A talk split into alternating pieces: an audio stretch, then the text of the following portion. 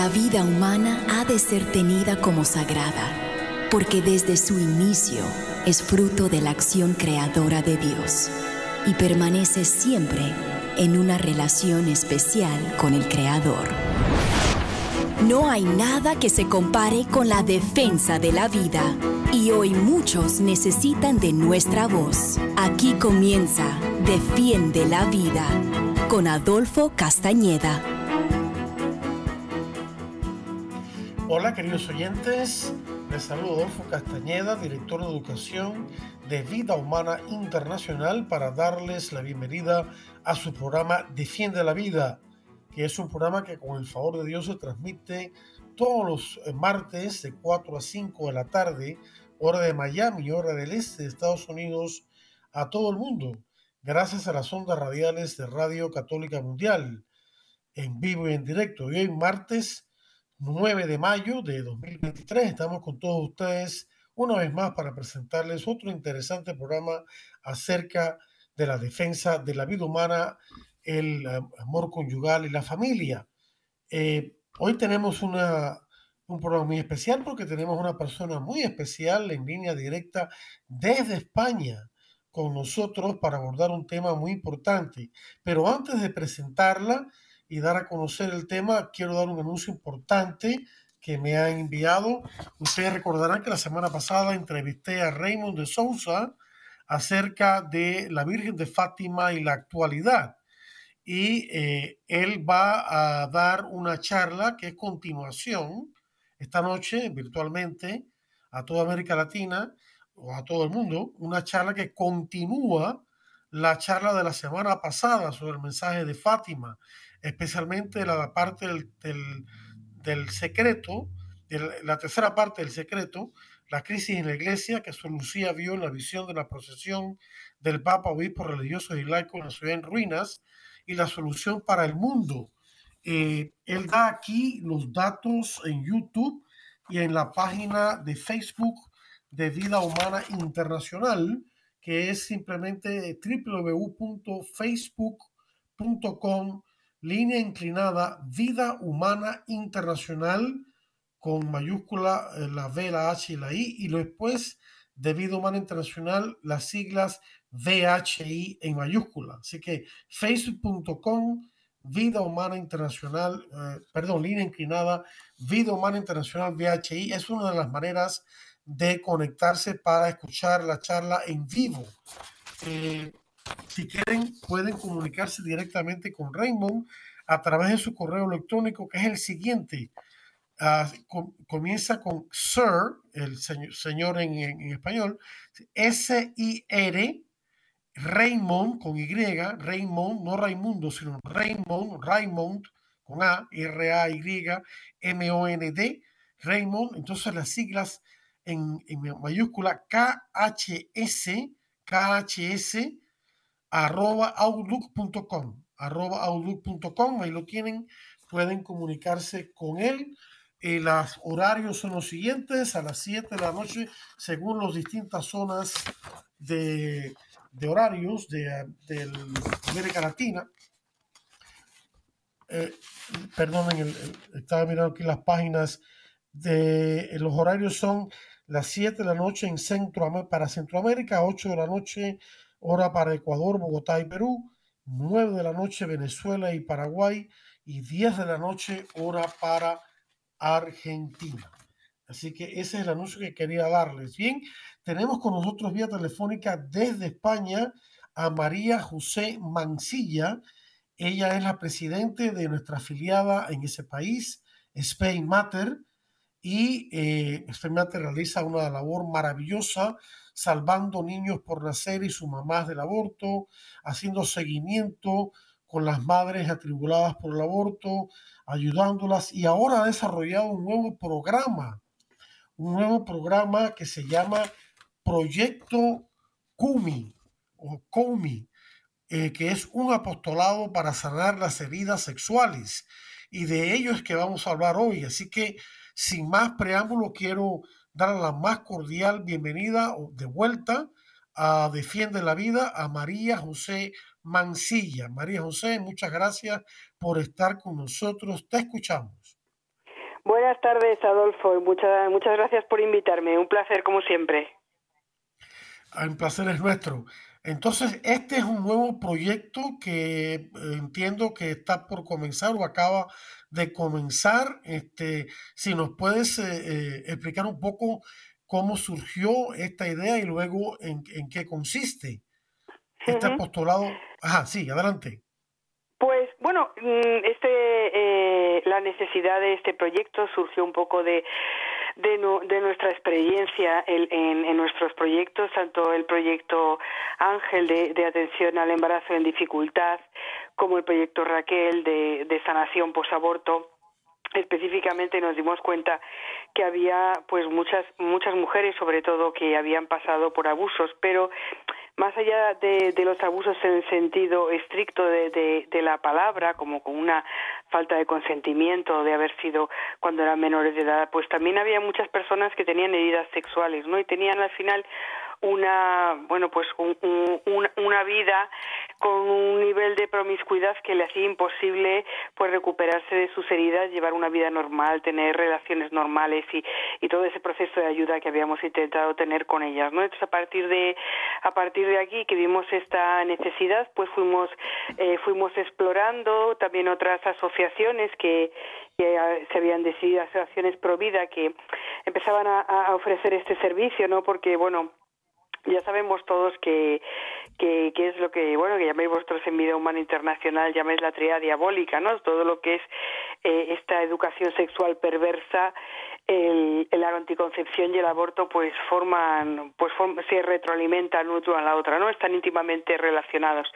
A mí fíjate esto me, me ha llamado mucho la atención no que incluso ellos mismos los abortistas lo dicen así no dicen esto de educación sexual para anotar la anticoncepción y aborto no lo ponen en o sea, como que todo está interrelacionado. Entonces, bueno, pues estuvimos explorando otras cosas que se hacían, eh, por supuesto, de, de, orientación católica, y quisimos dar no solamente este, esta, este significado de personas que habían sido abusadas, sino también de todas aquellas que hay muchísimas que habíamos ido encontrando, ¿no? Que tenían también, pues, este tipo de, de heridas sexuales y darles, pues, un acompañamiento de alguna manera semejante el que hacemos el proyecto Raquel, un acompañamiento espiritual para pues encontrar una verdadera sanación y, y reconciliación. Entonces, bueno, pues en qué consiste es este eh, este es pues, un proceso que se sigue también a través de unas sesiones, de unas metodologías y que hemos desarrollado de un manual pues para ayudar a la gente eh, a sanar esas heridas sexuales no pues viendo un poco eh, las mentiras que, que, la sexualidad les ha contado sobre sí mismos y sobre su vida ayudándolos a, a recuperar esa dignidad que, que muchas veces ellas ellas creen que, que han perdido. Y bueno pues acompañarles un poco en este en este camino de fe.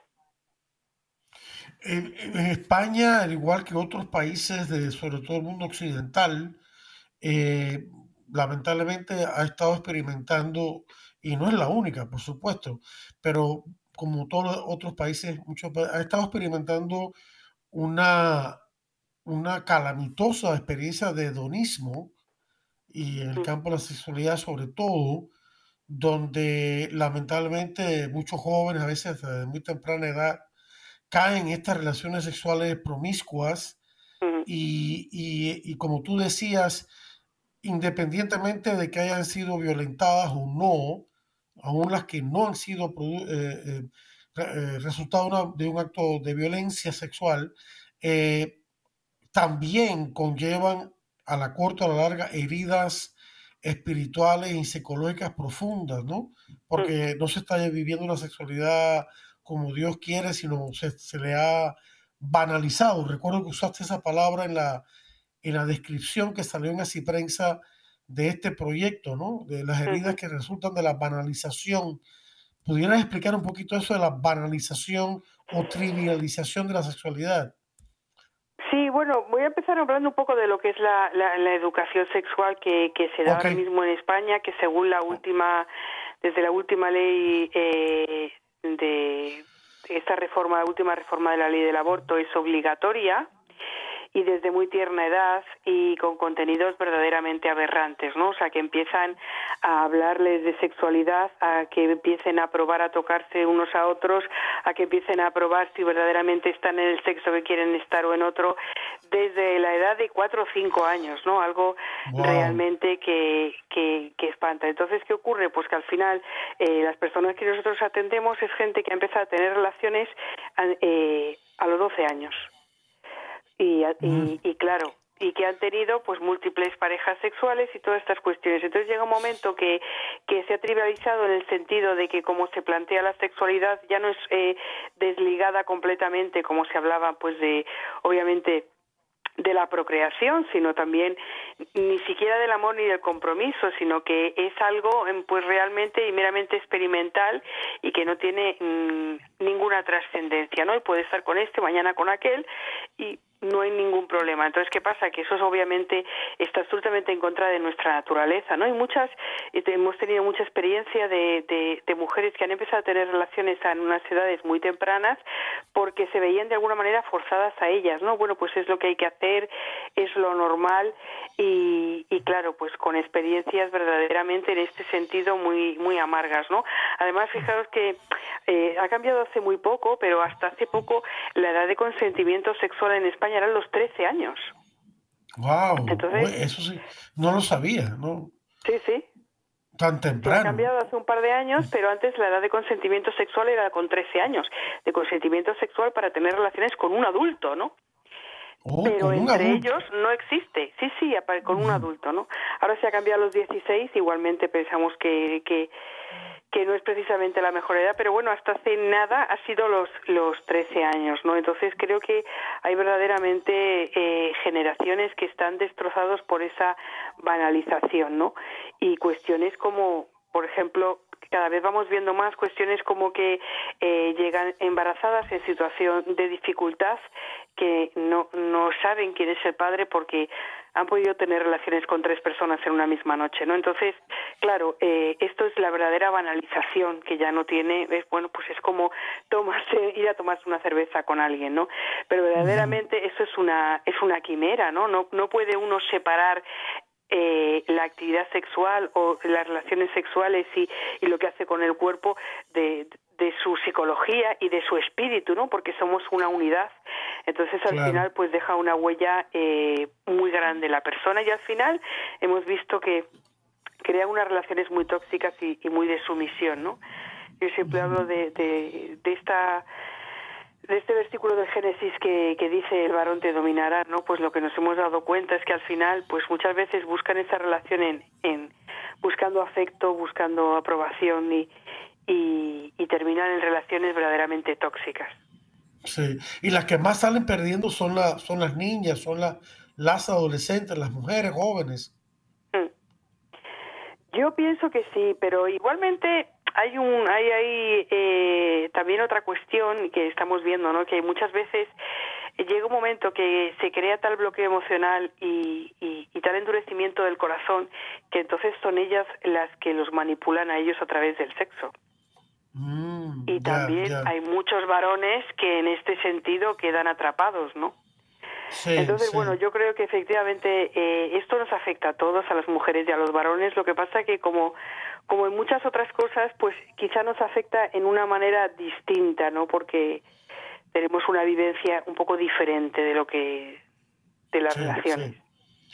Y en esta, en esta, volviendo al, al punto de esta ley de educación sexual que, que hablabas de que es desde te- te- te- temprana edad, que, por supuesto, esto viene del gobierno, eh, eh, si es que existe, ah, ¿qué derechos tienen los padres en todo esto eh, de que sus hijos o sus hijas están recibiendo este tipo de desinformación eh, en catastrófica en las escuelas?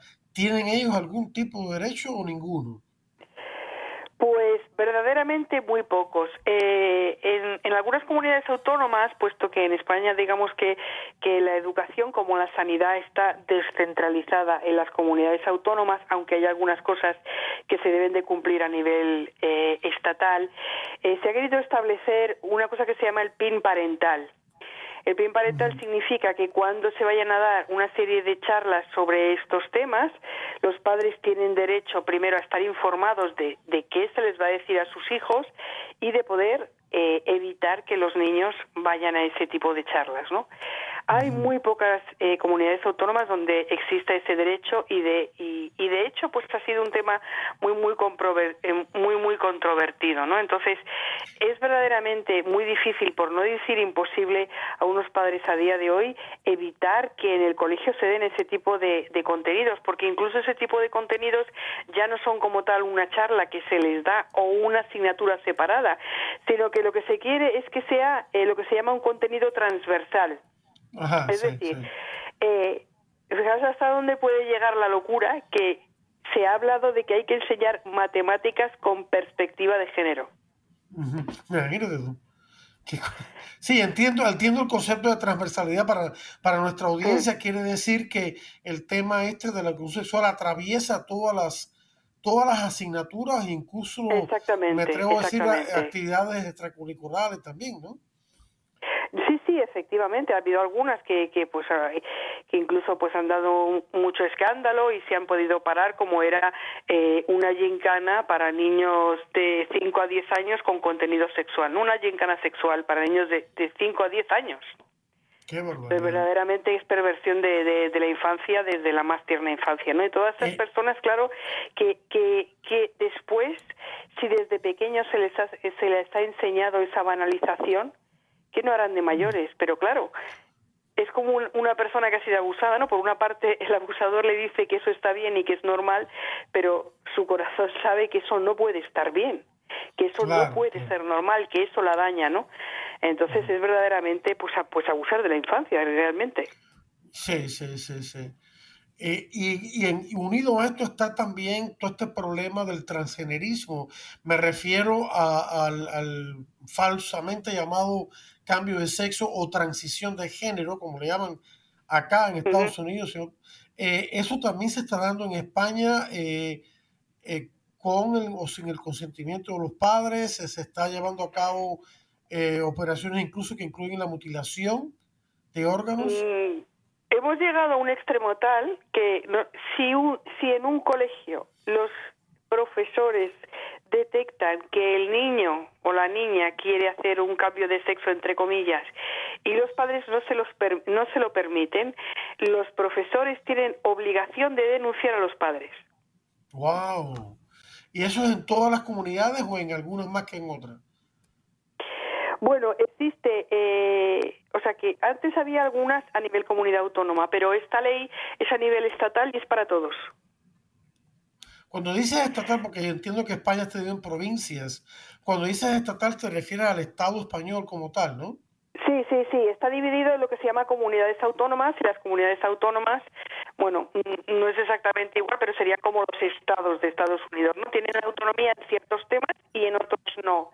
Cuando sale una, una ley eh, nacional, como es la ley que se ha aprobado de la transexualidad, eh, se considera un delito eh, y, puede incluso llevar penas de cárcel y 150.000 euros de multa cuando te diriges a un transexual con un pronombre que no es el adecuado. O no se le permite el acceso a un servicio público de mujeres o cualquier otra cosa, ¿no? Y eso es para todo el territorio español. Wow.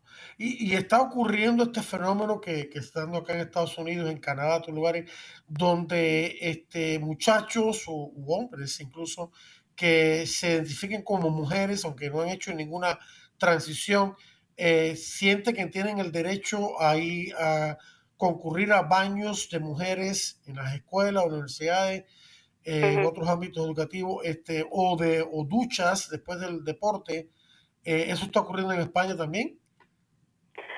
A ver, yo pienso que esto es un fenómeno más bien a nivel global. Sin embargo, yo creo que, que a día de hoy todavía no hay un número verdaderamente significativo. Lo que sí se está ocurriendo es un fraude que significa, eh, porque para cambiarse de ley eh, de sexo ahora en España no hace falta nada más que decirlo. Es decir, no hace falta ni haber sido diagnosticado de una disforia de género, ni, ni haberse sido hormonado ni siquiera el aspecto. Entonces, hay varones que se han hecho mujeres en el registro civil para evitar, por ejemplo, ser denunciados en violencia de género o para, por ejemplo, que casos tan absurdos como que eh, se han cambiado de sexo en el registro civil porque en las pruebas de acceso, por ejemplo, para la policía o para ser bombero o para ser guardia civil, pues es eh, las pruebas físicas no son iguales para hombres para mujeres, obviamente, ¿no? Claro, eh, entonces se autoidentifican como mujeres para que las pruebas físicas sean más blandas para ellos. Hay una partida de descarados por ahí que están aprovechándose de todo esto, ¿no? Todo Digámoslo así. picaresca o personas que eso que su mujer les ha denunciado por violencia de género han cambiado de sexo y como ya sería entre dos mujeres, la ley de violencia de género no es aplicable. Claro, claro. Y entonces no van a la cárcel. Claro, yo creo que estamos llegando ya a tal nivel de absurdo que y cosas tan sumamente sin sentidos que yo creo que, que mucha gente está empezando a, despertar en este sentido, ¿no? Sí, sí. Bueno, de hecho, tengo entendido que en Europa, en al menos en algunos países como Inglaterra, están dando un poquito marcha atrás con esto de, de aceptar eh, que menores de edad quieran, por decirlo de mm. alguna manera, transicionar y han aumentado la edad de, de consentimiento, cosa que acá en Estados Unidos, en algunos estados, sobre todo los estados cuyos gobernadores o legislaturas están dominadas por los demócratas, están totalmente volcados a, la, transición de género, no importa lo que piensen los padres, los, estados liderados por republicanos no. Ya hay como 19 estados que, no, pero entre 10 y 20 estados que, lo han, que están prohibiendo a rajatabla eh, que se aplique este tipo de hormonas cruzadas, bloqueadores de mm. pubertad, mutilaciones a menores de edad, eh, con o sin el consentimiento de los padres. O sea, se está prohibiendo totalmente para menores de edad. Entonces, eh, mm. ya es un paso de avance, ¿no? Pero, pero en España eh, parece que Yo creo que en Europa, a ver, pienso que en Estados Unidos eh, pues ahí se ha llegado a determinados límites eh, terroríficos, tanto en el aborto como en, todos estos temas de ideología de género, y se está dando marcha atrás en algunas cosas. Yo creo que en Europa, salvo en algunos países del este como, como Hungría y Polonia, pero todo lo que es pues, pero en la inmensa mayoría de los países europeos todavía seguimos cayendo o sea, no, no ha llegado a ese punto de, de, en el que se empieza a dar marcha atrás viendo los tremendos efectos que están surgiendo. De momento no hemos llegado a ese punto. Seguimos en caída libre. Hoy mismo hemos tenido una sentencia del, del Tribunal Constitucional que se, se le puso eh, un recurso de inconstitucionalidad al aborto, puesto que iba en contra de lo que es el derecho del nasciturus, ¿no? O sea, el, el, derecho reconocido en la Constitución española a la vida del y que el nasciturus tenía derecho. Y bueno, pues ya se lo han saltado directamente y, a partir de hoy queda consagrado. Además han usado la palabra consagrado, ¿no? Que tiene, tiene también su, su misterio. Ese derecho al aborto no diciendo que el, o sea, que el derecho a la vida queda por debajo del derecho al aborto. Eso es lo que tenemos. Entonces yo creo que todavía seguimos cayendo. Bueno, acá en Estados Unidos depende del estado en que uno vive, ¿eh? pero el gobierno mm. que tenemos ahora y sus agencias están tratando por todos los medios de, expandir el aborto, eh, por ejemplo, el aborto por la, píldora mifepristona y el misoprostol, y también lo de la transición de género. El gobierno de Biden está plenamente comprometido con esa, con esa locura, no solamente a nivel este, de Estados Unidos, sino como Estados Unidos es un país tan poderoso a nivel internacional, tratar de, presionar económicamente a países eh, de, economía deficiente para que acepten estos planes a cambio de ayuda. O sea que es, verdaderamente diabólico, ¿no? O sea que eh, la, cosa tampoco está pero como tú dices, es verdad, están despertando. Yo espero que también en España los padres de familia despierten, ¿no? Eh, eh, los sacerdotes prediquen esto desde el púlpito, claro, con la debida precaución, porque es que, es que si no, no va a haber quien detenga esto. Es una cosa impresionante, ¿no? ahora, volviendo al, al, tema central que nos ocupa, ¿nos puedes hablar un poquito de a comenzar a hablar un poquito, porque ya dentro de poco nos vamos para la pausa, pero comenzar el tema de, de cómo ustedes abordan este delicado apostolado, porque lo considero un tema bien delicado, eh, hacia estas personas que están heridas por esta experiencia tan catastrófica que han tenido. Eh, a ver, nosotros lo primero que nos dimos cuenta es que en este tema de, eh, de los abusos sexuales ha sido profundamente manipulado, ¿no? En muchos, no solamente con el tema de los, del abuso, de los abusos sexuales dentro de la iglesia, sino eh, en general, ¿no? O sea, como una especie de, de caza de brujas en el cual lo que verdaderamente no importaba era la víctima. Es decir, lo importante era mm, que se denunciara y, y, por supuesto que lo es, ¿no? Sobre todo cuando, cuando efectivamente esa violencia todavía o, se está realizando o, o, ese abusador está en activo. Pero la inmensa mayoría de los casos que nosotros hemos visto, esa persona mm, han sido muchos años después, esa persona pues ya había fallecido o está en una silla de ruedas. Entonces realmente eh, todo el mundo ofrece ayuda para denunciar que puede ser obviamente y es muy importante en su momento, pero ¿quién se ocupa de restablecer pues ese corazón herido, ese alma herida, esa, esas mentiras que, que, ella ha asumido sobre sí mismo, sobre su cuerpo, sobre su sexualidad? ¿Quién se ocupa de, de, de cuidar a esa persona y de anunciarle el Evangelio? ¿no?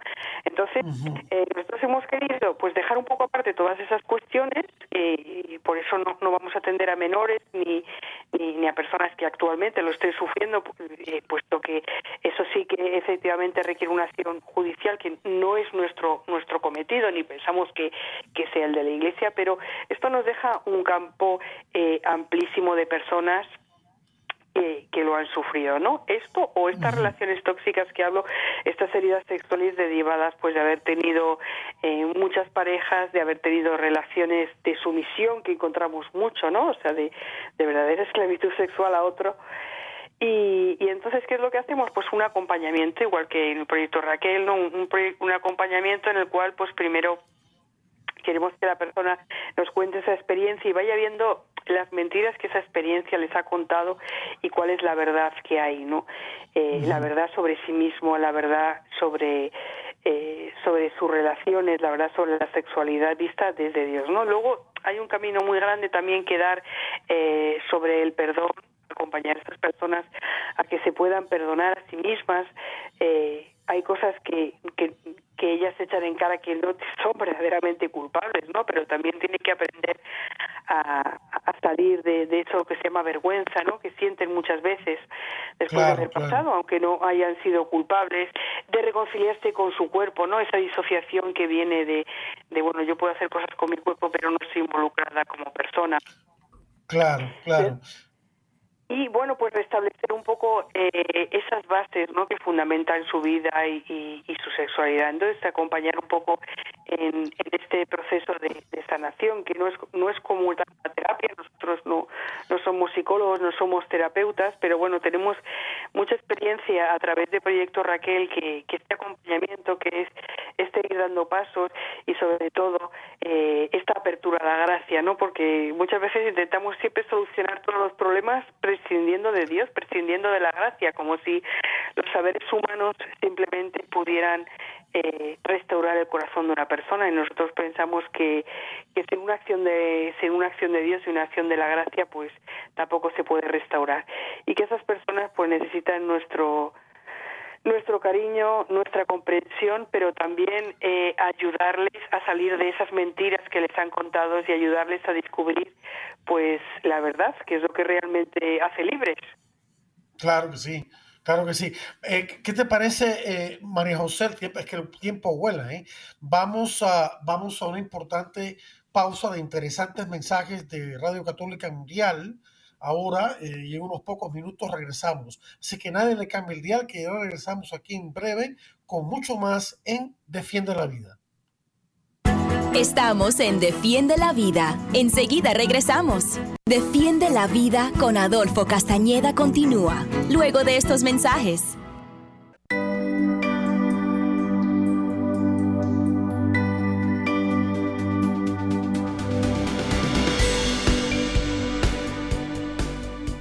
Hola queridos hermanos, que la paz y la alegría de Jesús esté siempre en sus corazones. Soy la hermana Teresa de Jesús de las comunicadoras eucarísticas del Padre Celestial. ¿No les ha pasado que cuando uno ve a alguien sonreír, alguien que tiene una cara alegre, se contagia? Eso es lo que el Señor quiere para cada una de nuestras vidas. Pero la alegría no se compra, la alegría se vive. Y la alegría es el reflejo de la sonrisa de Dios Padre sobre nuestras vidas. Esto quiere decir que es el reflejo de que estamos haciendo la voluntad del Señor. Así que te invito a que lleves una vida llena de alegría, pero porque estás haciendo la santa voluntad del Señor. Un mensaje de EWTN, Radio Católica Mundial.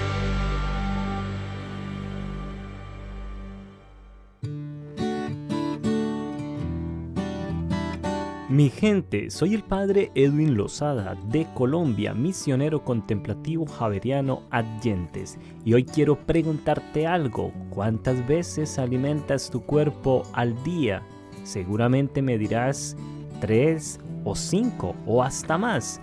Y entonces recordamos el desayuno, el almuerzo y la cena, pero no podemos olvidar que nuestra alma, nuestro espíritu también necesita de tres alimentos necesarios, la oración, la palabra de Dios y la Eucaristía.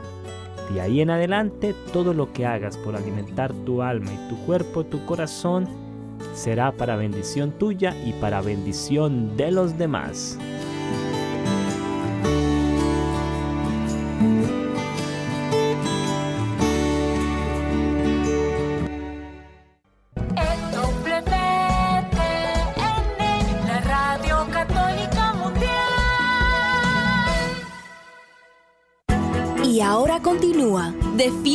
Vida con Adolfo Castañeda.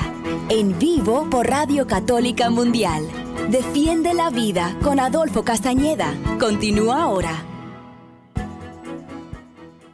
Hola queridos hermanos, gracias por estar de vuelta con nosotros aquí en Defiende la Vida. Les habla un servidor, Adolfo Castañeda, director de Educación de Vida Humana Internacional. Y para el eh, que soy el anfitrión de este programa Defiende la Vida, que con el foro transmite todos los jueves se vive en directo de 4 a 5 de la tarde, hora de Miami, hora del este de Estados Unidos, todo el mundo por Radio Católica Mundial. Y hoy, eh, martes 9 de mayo de 2023, estamos eh, entrevistando a María José Mancilla, presidente de la asociación Spain Matter, Madre de la Esperanza, que está afiliada a Vida Humana Internacional en España.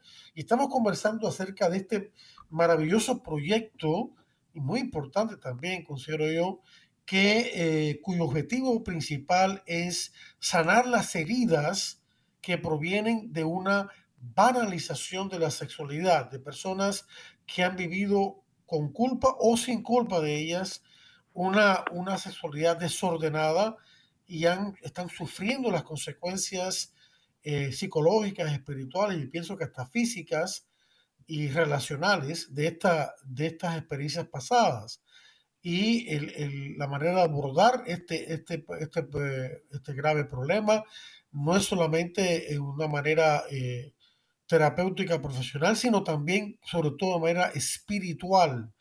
Eh, es decir, eh, creyendo firmemente que el que sana principalmente es Dios, nuestro Señor, a través de su gracia y, para eso estamos entrevistando a María José Mancilla.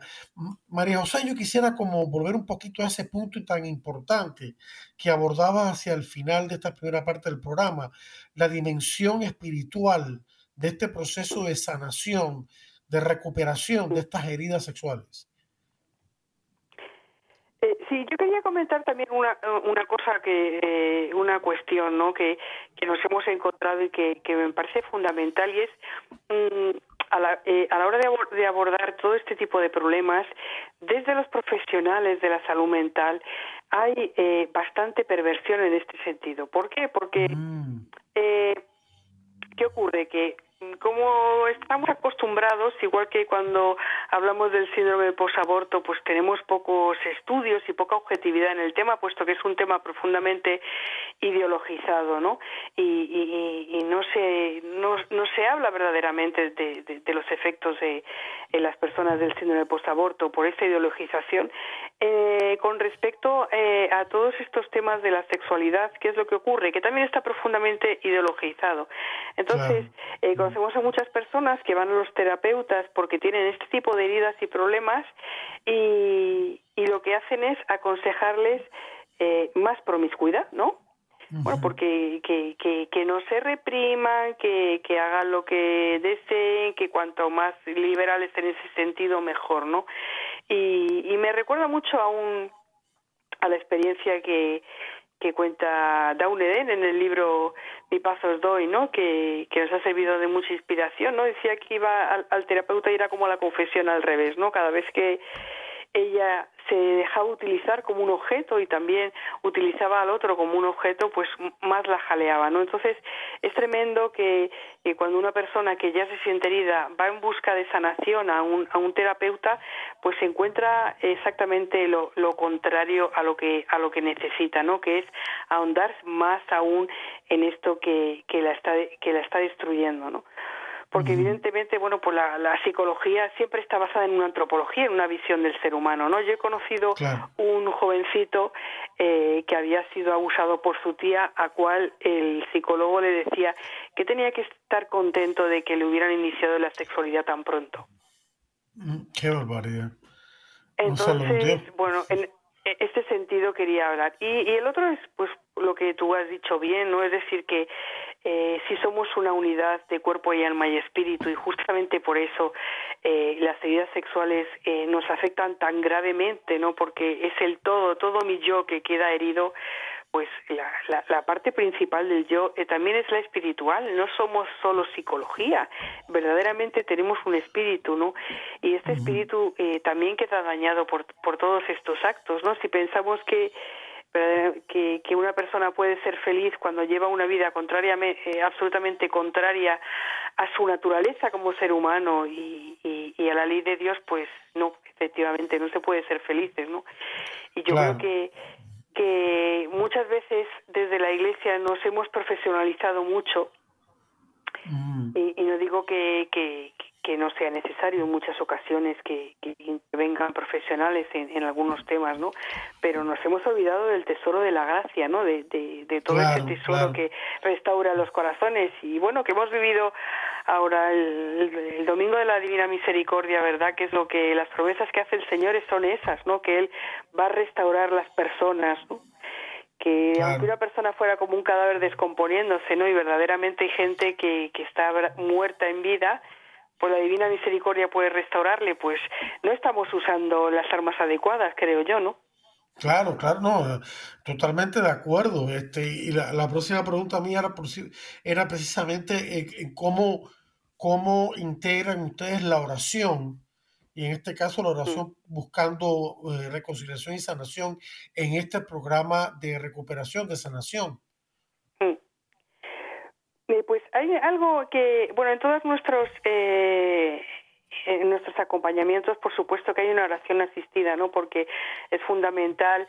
Eh, no hay mejor manera de, de, de, aumentar la autoestima y la dignidad que muchas de estas personas tienen verdaderamente destrozadas. Eh, no es empoderándose, eso no tiene ningún sentido. La, verdadera manera de, de, de, de, que una persona recupere su dignidad es verse con los ojos de Dios, ¿no? Es saberse querido de una manera incondicional, es saberse, eh, pues, eh, eh, como la dignidad que tenemos del acto creativo y electivo que ha tenido Dios con cada uno de nosotros, ¿no? Y hay algo que es muy bonito que cuando hemos tenido este proceso, ¿no? Sobre todo las personas que han sido víctimas de, de abusos encuentran mucho consuelo en la contemplación de la pasión, ¿no? En algunas escenas, por ejemplo, como como el despojamiento, ¿no? Cuando cuando el Señor es es despojado de, de, sus vestiduras y verdaderamente o sea, el, el, quedar desnudo en público es una manera clara y evidente de abuso, ¿no?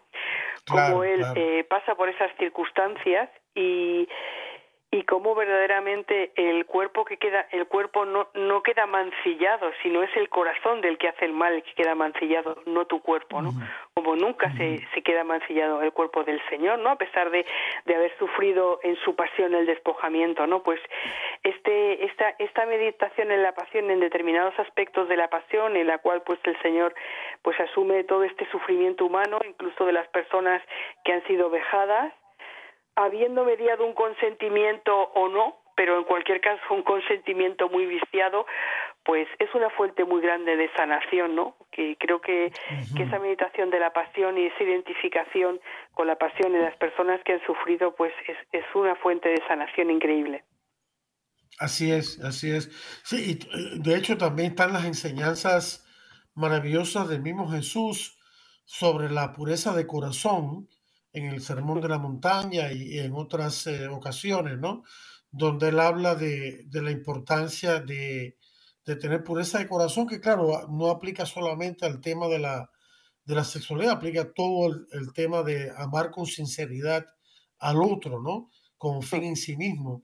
Yo creo que cuando, cuando la persona que está siendo ayudada experimenta, eh, como tú acabas de decir, el amor de Dios incondicional por su persona, por, por el mero hecho de que es persona, y no un amor utilitario, a través de ustedes que, le están ayudando y que, que le transmiten ese amor de Dios.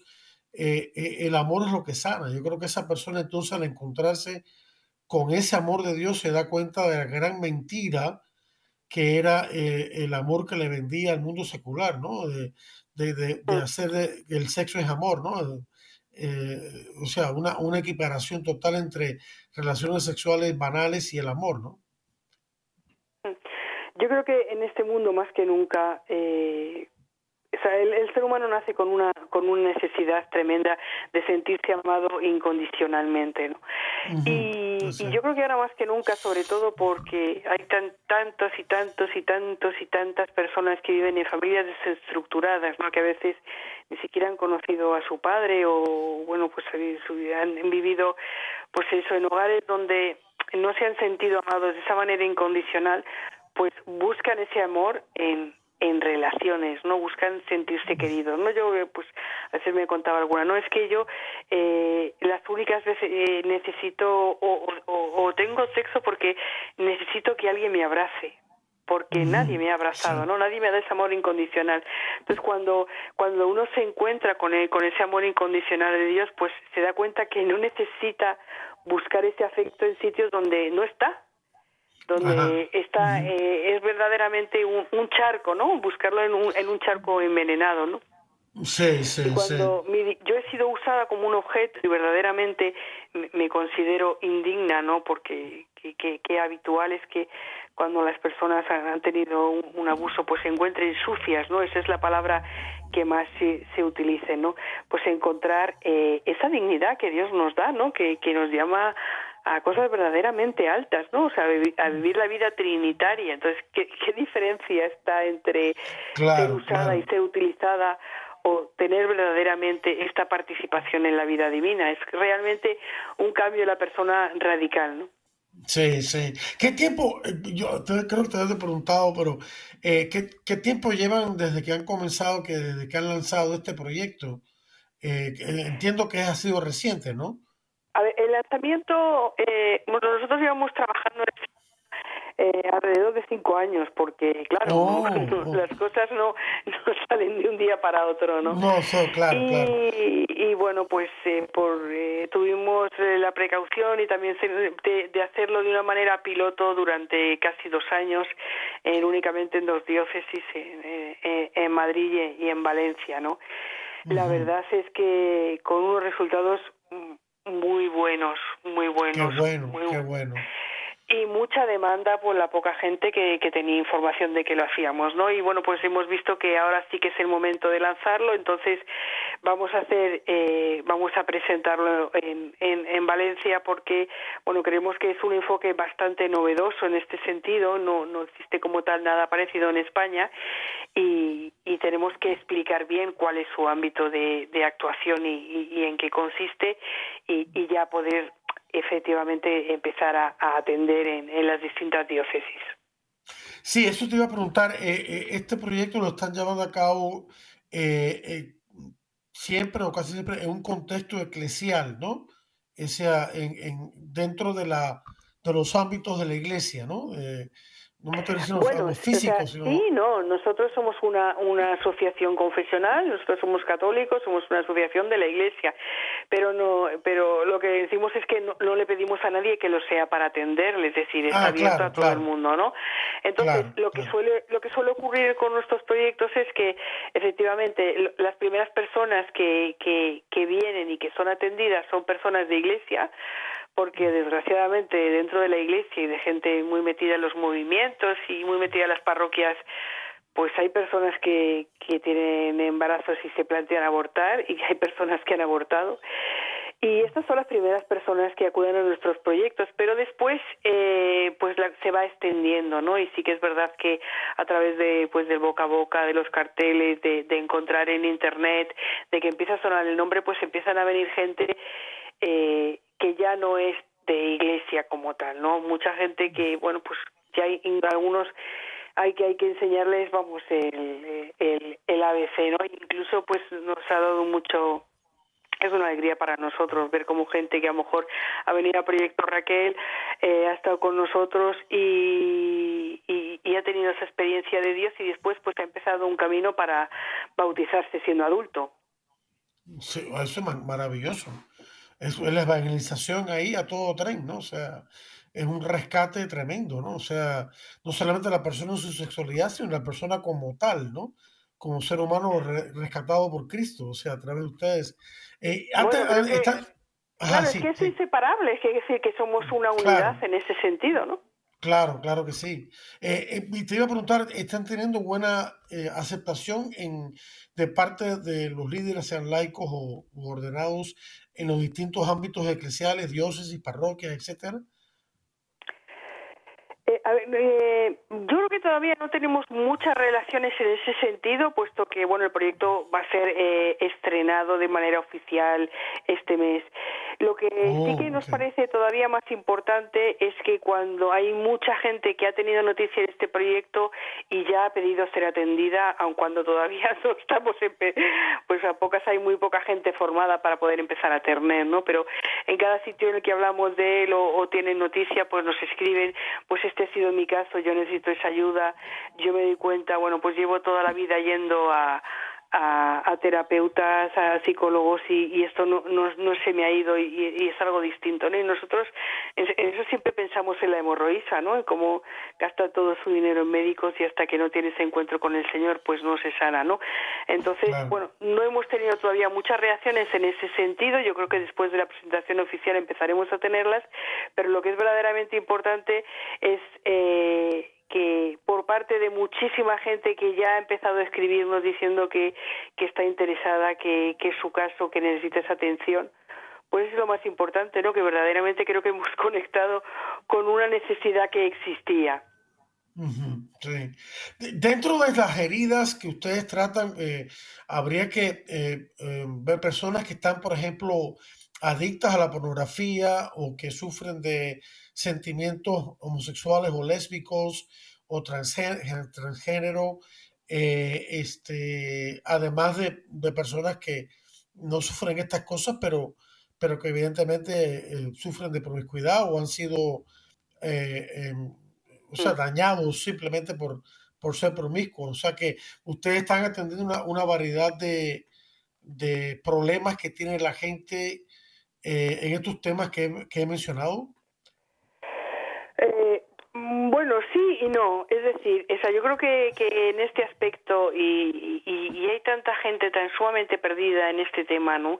Pues con todas las cosas que has ido mencionando, que yo creo que mm, es complicado cubrir todo con una única iniciativa, ¿no? Lo que nosotros pensamos es que muchas veces la causa de todas estas cuestiones, o sea, el que una persona, eh, pues, eh, quiera cambiar de sexo o tenga ese deseo, eh, a veces no es como tal, la, es que tiene unas heridas sexuales que les hace eh, eh, eh, pues buscar otras cosas, ¿no? Y buscar una, una salida hacia adelante. Entonces, en ese sentido, nosotros nos vamos a centrar en esa cuestión de esa sanación. Yo creo que como eh, después, quiero decir, como respuesta a esto, o sea, una vez que uno reordena eso, se reordenan otras muchas cosas. Pero lo que nosotros nos vamos a centrar es en la herida, Okay. Y, y, el resto de cuestiones pienso que será una consecuencia, ¿no? Y, y que bueno que también que no, no puede ser uno eh, ocuparse de todo a la vez ni ser experto en todo no sino centrarse en determinadas cuestiones no porque efectivamente pues gracias a Dios pues la Iglesia tiene muchos carismas y, todos son complementarios Claro que sí. Acá, acá en este hemisferio, eh, bueno, concretamente acá en, en Estados Unidos y algunas partes de América Latina existe un movimiento que se llama Castos por Amor, que desde hace años existe y se dedican precisamente a la promoción de la castidad eh, a todo nivel, no solamente a nivel de los jóvenes y adolescentes, sino también a nivel de los adultos. Y ellos ellos tienen en su equipo, tienen también gente profesional, pero bueno, católicos comprometidos, ¿no? Que tratan mm. de personas que sufren de homosexualidad, otros de lesbianismo, otros de, simplemente, bueno, pornografía, otros de, de simplemente promiscuidad sexual, etcétera. Y entonces, claro, en el caso de los matrimonios, pues el problema de la contracepción, y entonces tienen personas expertas en la mm. Eh, eh, planificación natural de la familia o como quiera que se le quiera llamar, eh, reconocimiento natural de la fertilidad, etcétera. Mm. Y, se llama Castos por Amor, tienen, tienen, tiene su sede en Miami, pero también en Carolina del Sur, pero mm. son, tienen extensiones en República Dominicana, Centroamérica y otras partes de Estados Unidos, mm. creo que en Dallas también. No sé si ustedes lo han llegado a, a conocer, pero son muy buenos a mí me ha tocado ir a, por invitación de ellos a dar charlas sobre algunos temas como la ideología de género y ese tipo de cosas, ¿no? Eh, que, que, están muy en boga hoy en día. Yo creo que bueno que esto entra dentro de lo que es la, la, complementariedad, ¿no? Nosotros, bueno, esto que estás comentando en concreto no los conocemos, pero sí que hemos ido contractando, bueno, pues con distintas asociaciones que tienen pues unos carismas complementarios, ¿no? Primero porque obviamente eh, también es necesario dar una, una educación sexual acorde pues a, una antropología adecuada y al magisterio de la Iglesia, es decir, que están dedicadas a esto, ¿no? A la formación Hemos encontrado también eh, otras asociaciones con un carisma muy bonito, ¿no? Que es de, acompañar a los jóvenes y los adolescentes y, ofrecerles pues otro otro estilo de, vivir, no solamente formación, sino también un, acompañamiento más uno a uno, de cosas que creo que también se existe exactamente igual en Estados Unidos, de, vivir una segunda virginidad. Bueno, yo creo que, que el tema es, es muy complejo y bueno, pues hay diferentes eh, iniciativas, creo que todas ellas buenas, todas ellas eh, complementarias y nosotros hemos querido dar respuesta a esta cuestión de, de, las heridas por el conocimiento que tenemos de Raquel y por y, por todas las personas que de alguna manera por haberse encontrado ante un embarazo en dificultad o todas estas cuestiones pues eh, hemos ido conociendo y, y, podemos ir digamos dándoles esta respuesta ¿no? las personas, nos poco tiempo, María José, las personas que quieran conocer más acerca de este proyecto está en vuestra página web. Ni siquiera está todo, vamos, está, está simplemente puesto puesto el cartel, tan novedoso es que empieza el 18, está puesto el, el cartel del día 18, eh, que es la semana que viene. Entonces, en cuanto hagamos la presentación, lo que haremos será colgarlo en la página web y una presentación en el que en, bastante larga de, de, una hora y media en el que intervendrán también varias personas. Bueno y a partir de ahí se queda más claro cuál es el contenido del proyecto CUMI y a partir del mes de septiembre pues ya sí lo incluiremos efectivamente en la página web con una dirección email y un teléfono pues para poder empezar a, a, ofrecerlo directamente. Pero eh, algunas personas invitadas podrían comunicarse con ustedes desde ahora y, si quisieran hacerlo, ¿cómo, le hacen? Nosotros en, en, nuestra página web tenemos una dirección de, vamos, un, teléfono que quizá, bueno, pues obviamente si, si llaman desde, desde otro país pues un poco más complicado, pero sí tenemos eh, una dirección de email que es info arroba en la que bueno pues cualquier duda cualquier cosa que quieran solucionar lo que sobre el tema pues nos pueden escribir y, con mucho gusto pues bien pues muchísimas gracias María José este el tiempo se nos ha acabado pero te agradezco profundamente y sé que nuestra audiencia también este aporte tan maravilloso y bueno pues me comprometo a orar por el éxito en el Señor de esta nueva iniciativa. Que Dios te bendiga. Gracias por estar con nosotros. Y nada, pues adelante, adelante y a toda nuestra audiencia también la bendición de Dios y los espero la próxima semana para otro interesante programa de Defiende la Vida. Hasta entonces.